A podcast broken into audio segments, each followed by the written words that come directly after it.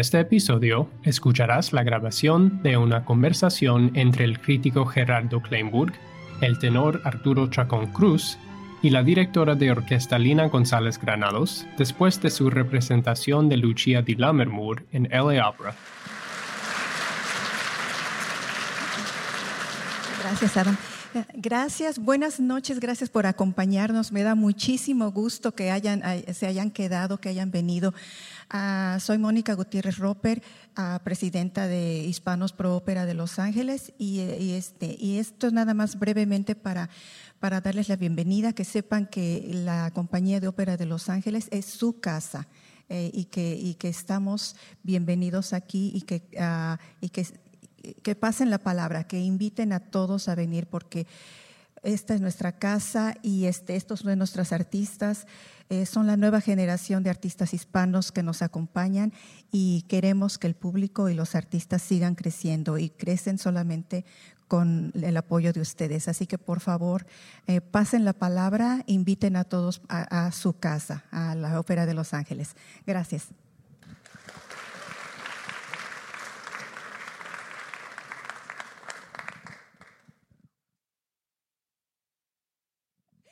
Por favor a nuestros invitados de honor, Lina González Granados y Arturo Chacón Cruz.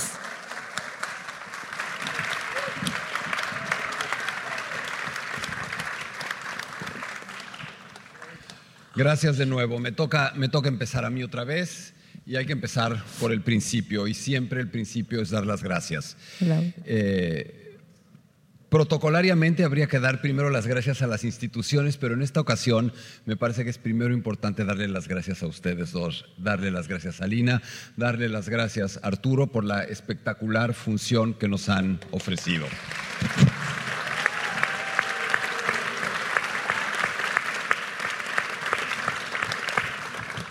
Por supuesto, agradecer también y en primer lugar a la LA Opera, a Christopher Kelch, a todo su equipo que permite que esto suceda. ¿Y qué quiere decir que permitir que esto suceda? Estamos aquí en una ciudad importante de los Estados Unidos, en una de las casas de ópera más importante de los Estados Unidos, hablando en español. Hemos hecho un curso entero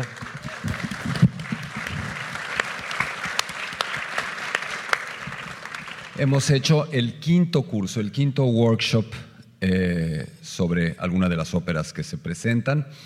Eh, estamos haciendo esta conversación en español y eso dice muchísimo.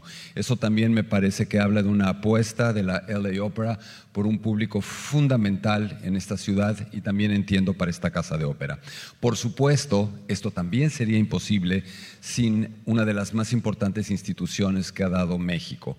Me refiero a la Universidad Nacional Autónoma de México, a la UNAM, a UNAM Los Ángeles, a Silvia Núñez que nos acompañan aquí, que hacen posible esto también. Y por supuesto a Hispanics for LA Opera, a Mónica, y esta, de alguna manera, esta tríada se cierra para poder tener esta conversación. Es tarde, así es que vamos directamente a platicar. ¿Y por qué no empezamos por eso? Estamos hablando en español. ¿Qué significa para ustedes, Lina? ¿Qué significa estar en este lugar hoy aquí después de una función hablando en español?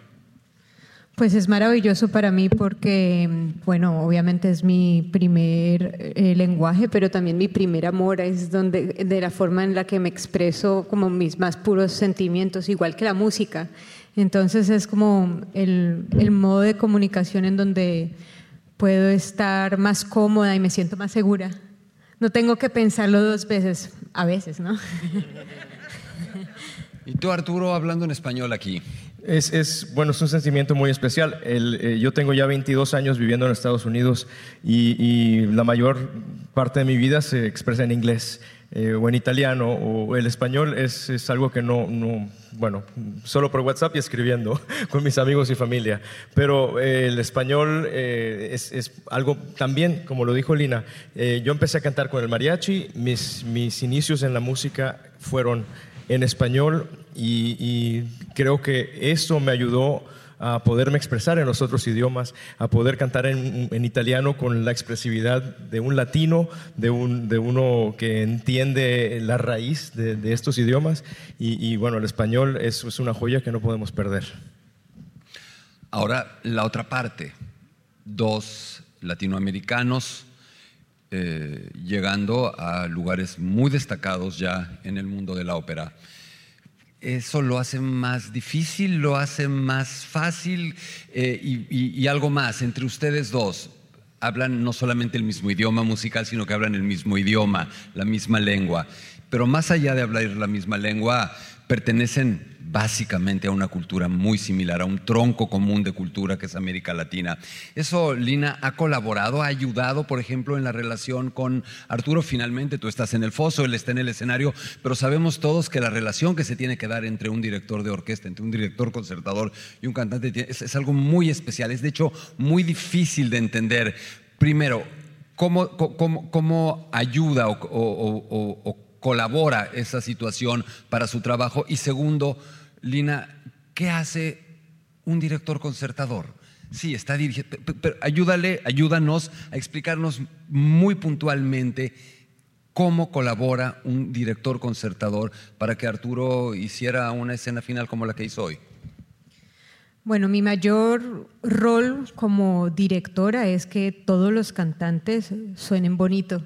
Así de sencillo. Si un cantante no se siente cómodo en su respiración, en su staging o en su interacción con la orquesta, no estoy haciendo mi trabajo. Entonces, lo más importante, yo siempre empiezo, digamos, mis ensayos, nuestros ensayos escénicos el primer día diciendo, mi trabajo es que ustedes se sientan cómodos.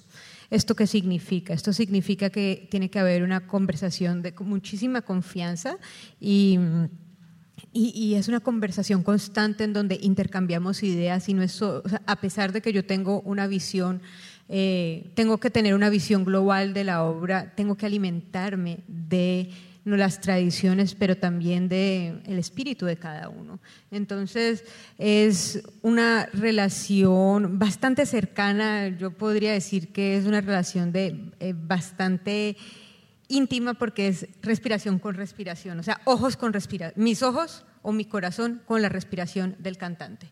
Entonces, básicamente es eso, yo juego con la respiración de, la, de la escena y de ahí en adelante después soy el vehículo para que para como traducir eso hacia el acompañamiento de la orquesta. Entonces la orquesta también tiene que tener esa conversación. Entonces ya empieza otra vez una conversación bastante personal cuando es efectiva y, íntima con la respiración de la orquesta de 80 personas y de ahí todos ponernos de acuerdo y ser solo una respiración. Entonces ese es, ese es como para mí, el colectivo es todos respirando juntos un mismo corazón. Estás cantando con ellos en algún sentido. Yo no diría que estoy cantando con ellos porque ellos, o sea, yo no lo puedo hacer, pero me, entiendes, es una cosa, más bien es como un juego, un baile, una danza. Eh, es, básicamente eso. Y sí, hay un, o sea, yo acompaño, o sea, mi, mi trabajo es simplemente ir de la mano con, no cantar sobre. Y yo te preguntaría entonces, Arturo, ¿y el cantante está simplemente en el escenario y que el director de orquesta le eche ganas y esté conmigo y respire conmigo y que se entienda? ¿O tú también tienes, puedes estar con ella? Claro, de, hecho, eh, estamos juntos eh, en el escenario, de cierta manera estamos teniendo una conversación mientras estoy yo cantando para el público. Ella está dirigiendo a la orquesta, controlando que si se le va eh, eh, uno de los bajos, eh, pero estamos todo, dándonos cuenta de todo el, alrededor y estamos teniendo una conversación. Ella sabe si estoy buen, eh, en, buena, buena um, forma para hacer la nota más larga, ella sabe si voy a, necesitar que vaya más rápido, ella lo sabe porque se lo estoy diciendo, se lo estoy diciendo con la manera en que respiro, la manera en que expreso las notas. Pero algo que hicimos antes de todo esto fue en los ensayos, tuvimos una conversación en la cual nos convencimos uno al otro de las opciones, de las oportunidades que teníamos para expresar al máximo eh, el, fin de la ópera en, nuestra, pues eh, eh, ambos estamos de acuerdo en, este concepto, que es conmover al público. Tenemos que llegar a conmover al público y nosotros somos un vehículo para esas emociones. Entonces, cuando estábamos hablando del área, pues llegamos a convencernos eh, el uno al otro de las ideas y, de, y de, las, de la importancia de ciertas frases. ¿Qué quieres decir aquí y por qué? No podemos ir y cantar las notas que están escritas nada más. Tenemos que en realidad sumergirnos hasta el fondo. Las notas que están escritas, evidentemente hay una partitura y un texto, ni, una palabra del texto se cambió, ni una, ni una nota de la partitura se ha cambiado. Pero yo te preguntaría, Lina, el texto, la, partitura de Donizetti es un texto cerrado, ya está, listo. E, eso es, ¿hasta dónde hay de parte tuya, hasta dónde consideras que puede haber alguna libertad? ¿Hay margen o no hay margen? Y más en un periodo como el del bel canto. Yo creo que hay mucho margen y ese es el peligro.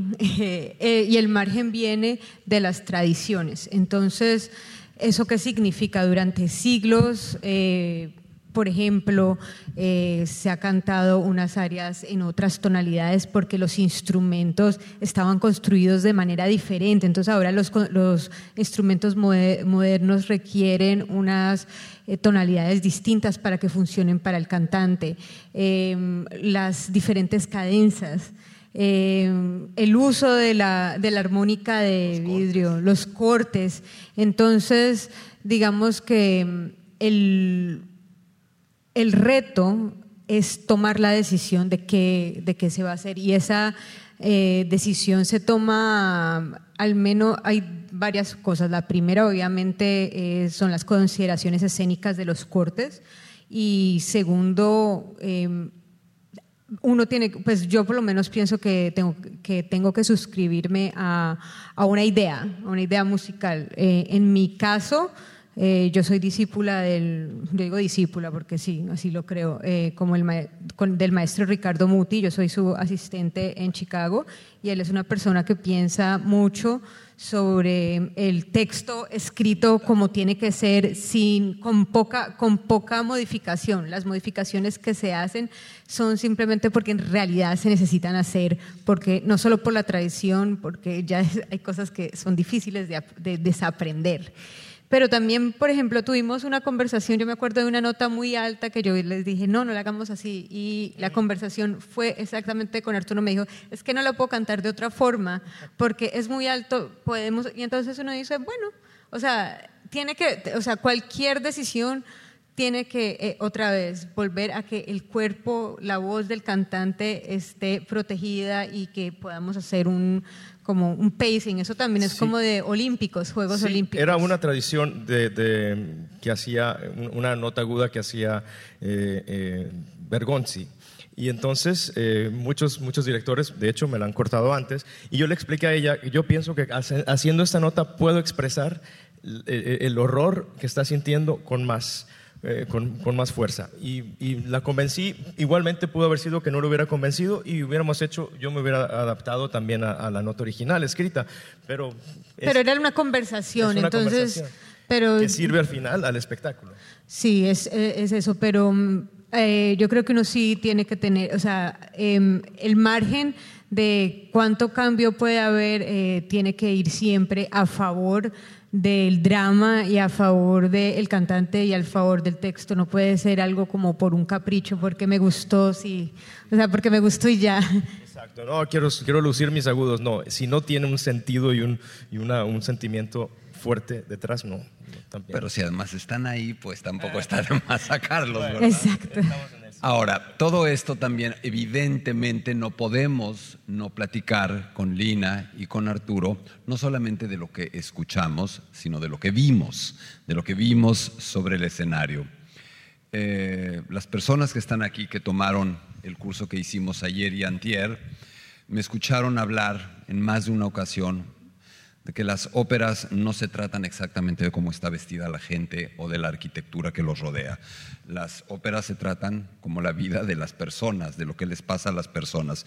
Y lo que les pasa a las personas sigue siendo exactamente lo mismo hoy, hace dos siglos, hace cinco siglos, hace diez siglos en la parte. Seguimos sintiendo lo mismo. No hay emociones nuevas, no hay conflictos emocionales nuevos. Ahora bien, la producción que hemos visto hoy de Lucia di Lammermoor, que me fascinó, en lo personal, es una producción de esas a las que llamamos modernas. A mí no me gusta llamarlas modernas o, eh, eh, o, transformadas en otra cosa.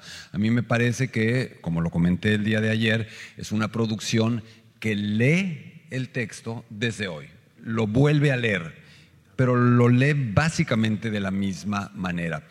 Empiezo, Lina, por preguntarte tus primeras impresiones sobre la producción, tus impresiones hoy y cómo, cómo te sientes tú con una producción de esta naturaleza que claramente cuenta la historia y la cuenta bien.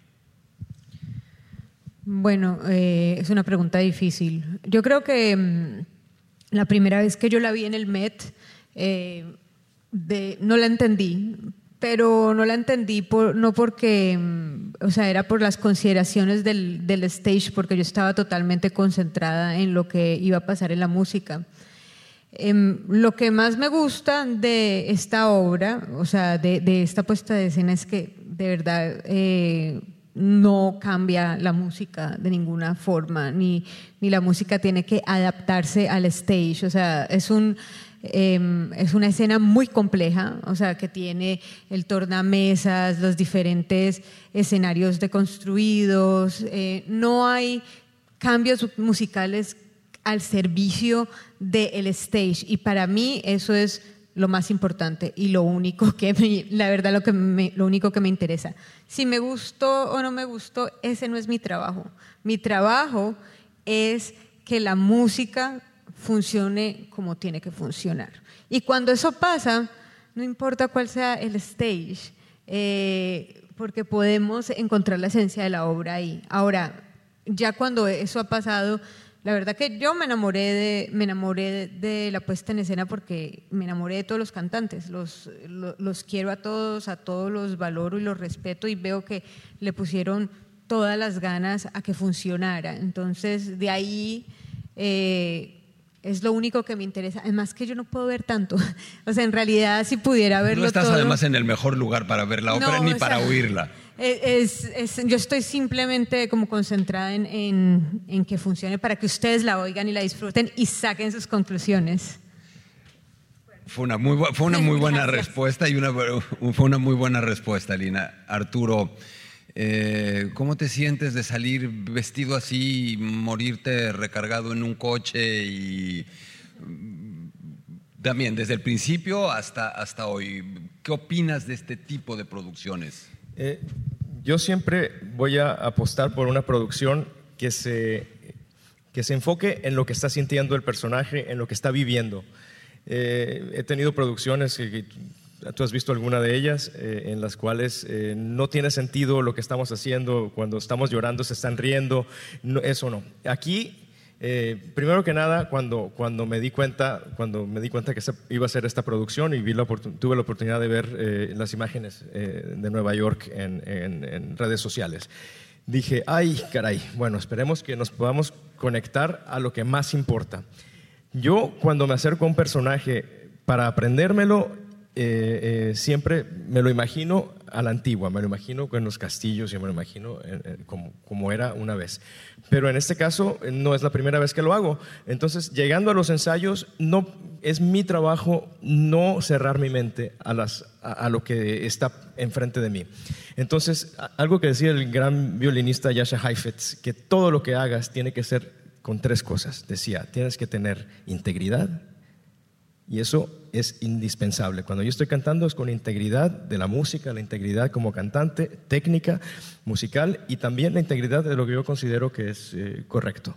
Eh, respeto propio, autorrespeto. En esta producción no hubo ninguna escena en la cual me faltara el respeto como ser humano, como cantante, ni como persona, nada. Y la última, con entusiasmo.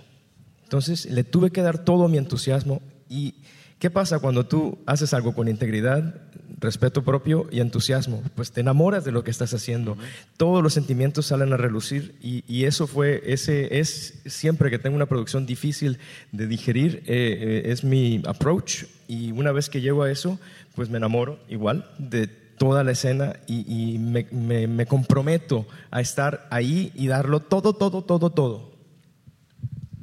Ahora, otra, una pregunta similar, no, no similar. ¿De qué se trata Lucia di Lammermoor?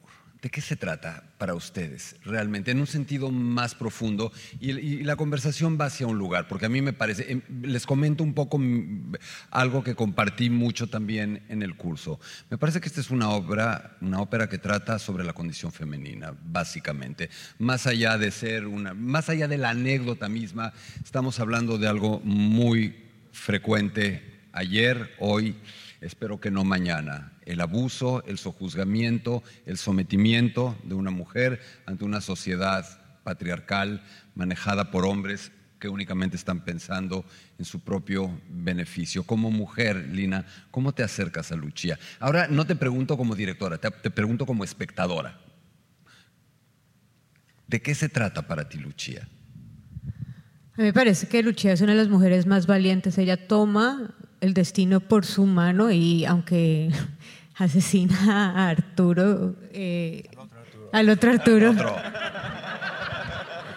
aunque, el, aunque el final no es el más limpio de todos, es lo único que puede hacer cuando todo el mundo le quita la opción de vivir como ella quiso y como, como lo decidió. Es tan, es tan complejo. Eh, ese score musicalmente, y te lo digo como directora, hay momentos, hay momentos muy difíciles, pero por ejemplo, una de las cosas más fascinantes de, de la locura de Lucia es que a veces incluso a veces hay instrumentos que hablan por ella, cuando ella tiene la voz, o sea, ella tiene ya su voz para expresarse, está el solo del oboe, está eh, un acompañamiento con el clarinete y es alguien hablando por ella antes de que ella pueda expresar sus sentimientos. Entonces es una mujer que le han quitado su voz, le han, eh, querido quitar sus sentimientos y es una mujer que es extremadamente eh, valiente. Para mí es eso, o sea, no es, no es, un eh, testamento de feminismo bajo ninguna circunstancia, pero es lo único que pudo hacer bajo, esas, bajo eso y por algo la apoyo. Y tú, Arturo, como hombre, ¿cómo te acercas a esta ópera en, el sentido profundo? No, no, no, no el vocal, no en el sí, sí, actoral. Entiendo, ¿no? perfectamente. Eh, pues también algunos directores de escena han tenido, eh, no problemas, pero eh, sufren conmigo porque yo no voy, no voy a aceptar el, golpear a una mujer en el escenario. Cuando hago Carmen, tiene que en realidad ser algo que nace de, de, una situación bastante más compleja que lo que es un abuso de mujer.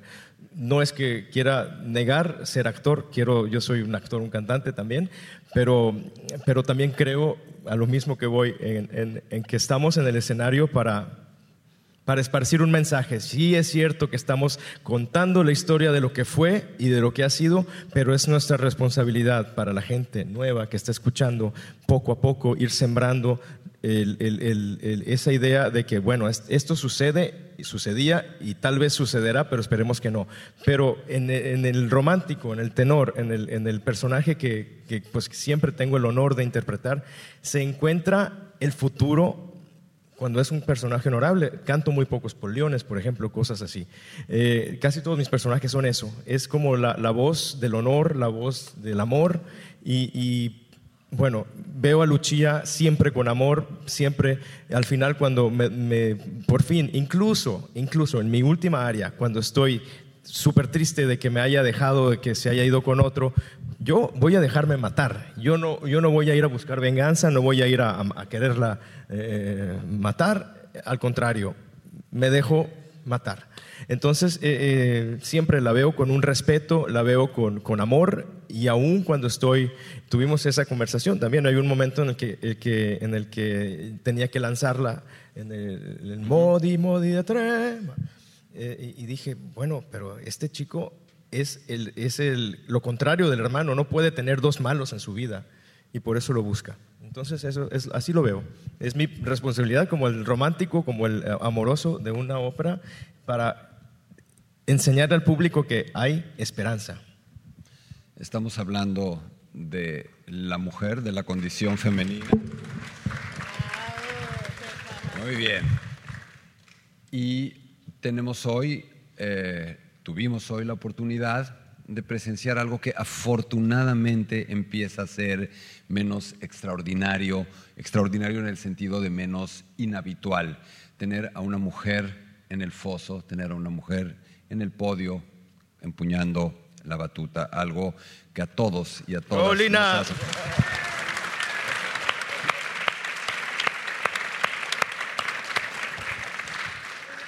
El, el mundo, el mundo, ni siquiera digo el mundo de la ópera, el mundo se había tardado un poquito en que esto empezara a suceder con la regularidad que hoy empieza a suceder y con una tendencia que a mí me parece y deseo que en un futuro no tan lejano podamos tener el, eh, llegar al momento en el que sea dominante la presencia de mujeres en el podio. Tocaría que por lo menos unos 100 añitos fuera, fuera así.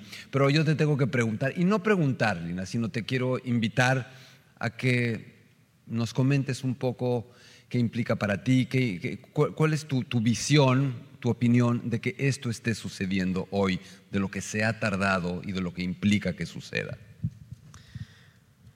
Bueno, eh, es una verdad a medias. Ahí tengo que decir que sí existen y han existido mujeres en la ópera increíblemente importantes Como que... Wheeler, como... sí. Sí, cierto. El, el rollo es que nuestras culturas no han apoyado a las mujeres latinas para que entren a eh, lugares de liderazgo y eso es la responsabilidad y la culpa de cualquier eh, jefe de una casa de ópera que no ha intentado ver más allá de. Eh, yo le agradezco mucho a Christopher por darme la oportunidad para tener una, o sea, un lugar aquí, pero, pero sí, o sea, eh, en general la, la presencia de las mujeres en la dirección eh, ha ido avanzando, pero además de eso ha ido otro, otro nivel, o sea, los niveles de complejidad cuando hablamos para parar a alguien, que para, para impedirle a alguien su, su libre expresión, también no solo tiene que ver con género, sino después del género vienen otros niveles como nacionalidad, como raza, sobre todo en un país con eh, dinámicas tan complejas con, con- las nacionalidades y las razas que es este. Entonces, digamos que, que sí, ahorita después de lo que sigue, yo digo que mi, mi, mi sueño es que después de que yo esté acá hayan más amigas mías, más colegas, porque todas hemos estado preparadas por muchísimos años. Eh, simplemente el camino ha sido un poquito más curvo. Eh, pero yo digo que eso es como, es como ir en un bulldozer así, ciego, y ir en la carretera y llevarse el que sea hasta llegar a, donde tiene, a donde tengo que llegar, porque eh, mi destino no, mi destino es ser músico. O sea, es, mi propósito de vida es vivir de la música. Yo no sé hacer absolutamente nada más. Acá mi papá está, mi papá puede darles testigo, no sé nada, no sé, a duras penas sé cocinar. Eh, sé, pero yo nada, nada más sé sino ser música y es lo único que quiero hacer en mi vida. Entonces, no tengo otra opción que luchar hasta llegar a donde quiero llegar. No hay, no hay otra opción y para eso espero que hayan más niñas que puedan ver ese ejemplo y que, eh, y que les pase lo mismo que a mí. Em- em, Lo mío fue, digamos, la directa relación o la directa, no sé, em, la forma como me criaron mis padres que los dos eh, nunca, nunca me pusieron trabas absolutas de nada. Yo siempre tuve todas las posibilidades de hacer lo que quise y desarrollarme como yo quisiera sin importar. O sea, cuando ya llegué aquí a Estados Unidos y me encontré en, el- en la escuela y dije, ay Dios. o no, cuando, cuando entré a Colombia dije, quiero dirigir, ahí sí es, ay Dios. Y después cuando las puertas se cerraron, cuando las puertas no están abiertas, pues yo me las salté. Y así llegué acá y bueno, acá estamos un día, yo no sé, a las 12 de la noche hablando sobre de ópera en, en nuestro, en nuestro mm, idioma y, y creo que lo más importante es, eh, es un... eh, es una presencia de nuestra comunidad entera apoyándonos eh, a todos de manera consistente durante muchísimo tiempo y eso es lo que, de- de lo que vale, solamente el apoyo. Y Arturo, una mujer frente a ti en el, en el podio, una mujer junto a ti en el escenario, ¿Es la primera vez que eres dirigido por una mujer en una ópera? No, no, no. Eh, por suerte he tenido muy, muy buenas experiencias siendo dirigido por, por mujeres, pero en este caso tengo que decir, con, con, de verdad, no es porque esté Lina aquí, porque estemos aquí, y se lo he dicho a amigos y ella ni lo sabe, cuando me dicen, ¿y qué tal? Esta chica tiene un futuro que no lo sabe ni ella. Entonces, eh, es un privilegio trabajar con alguien tan, tan enterado de lo que está pasando a su alrededor, tan entregada a lo que está haciendo con, con la música y, y, tan, tan fácil de, de relacionarse, porque eh, es, es, bueno, tú sabes, el momento que alguien empieza a salir es muy fácil que, se le suba a la cabeza todo lo que está sucediendo y, en caso de Lina, bueno, es, una persona con los pies en la tierra y con, y con la mente puesta ahí, en la meta. Platícanos un poco, Lina. Vamos a empezar a, cerrar. Entiendo que podríamos estar mucho tiempo más, pero estoy muy consciente de la, de la hora. Eh, tu vinculación con la LA Opera no es solamente hacer esta producción de Lucia. Platícanos un poquito cuál es tu relación hoy con la LA Opera. Bueno, eh, yo en este momento estoy en el staff de la ópera, como mi título es directora residente. Eso significa que voy a hacer eh, en mi contrato inicial, que son tres años, una ópera en main stage cada año y además de eso voy a trabajar con los Young Artists. El, próximo proyecto que va a hacer, voy a hacer en enero, que vamos a hacer Rape of Lucretia de Britain, acá con los Young Artists y me encargo también de dar clases magistrales y eh, otro tipo de, de, trabajo como de campo, de outreach. Ese es, eh, pero entonces estoy, digamos que lo que es único de, de esto es estar no de guest conductor, eh, porque por ejemplo en mi, en mi calendario general yo estoy una semana en una ciudad y otra semana en otro país y otra semana en otro continente. Acá digamos que tengo la posibilidad de hacer un trabajo de más no sé, significado porque va a poder conocerlos a todos. Mientras vengan a todas las óperas en donde nos veamos, los va a poder conocer y nos vamos a poder hablar y, vamos a poder, digamos, crear un, verdadera, una verdadera conexión. Ese es mi, mi Fantástico, enhorabuena. Arturo, una pregunta, a ver, que a mí me importa muchísimo, tratando de no llevarlo a un aspecto demasiado técnico. Tu repertorio actual, tu repertorio reciente, tu repertorio futuro eres un tenor con un tipo de voz que muy tentadora. es, una, es una invitación a papeles de otras características diferentes de las del Edgardo. Sabemos que ya hay en la mira y a cortísimo plazo un calaf de Turandot.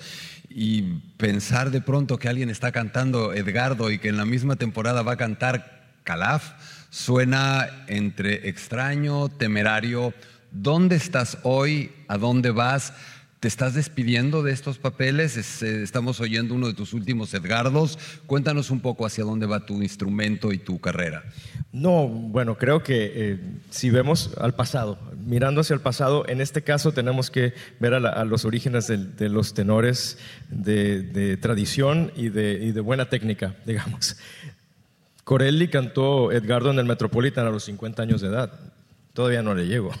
Eh, y cantaba el calaf también desde los treinta y tantos. Eh, es, es, yo pienso que es, es, un error encasquetarse, pensar solo en, en, tú eres un tenor de este. Si cantas bien, cantas con, con, libertad y cantas con una técnica, puedes hacer todo el repertorio. Hasta Kraus cantó el repertorio dramático.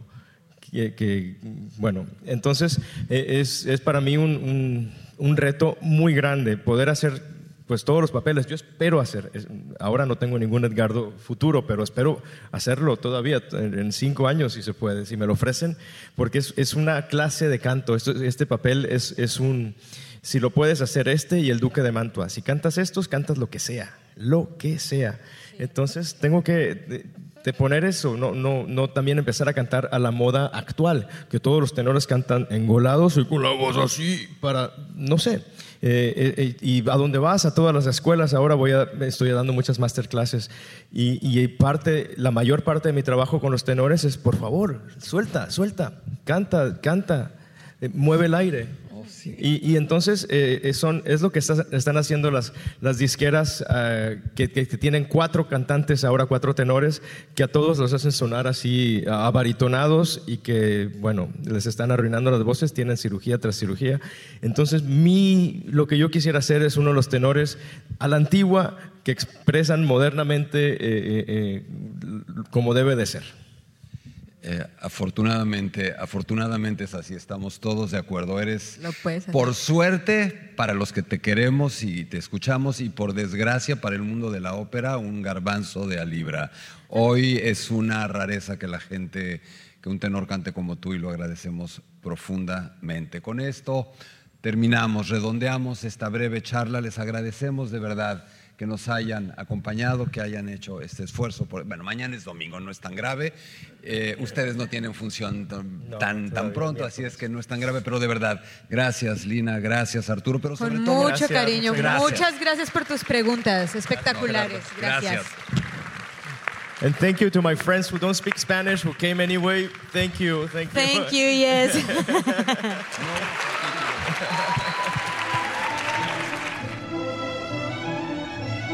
Si te ha gustado escuchar Detrás del telón, no te pierdas un episodio. Suscríbete y deja un comentario en Apple Podcasts, Spotify o cualquier plataforma que uses. No olvides compartir este podcast con tus amigos en Twitter y Facebook. Nos vemos en la ópera.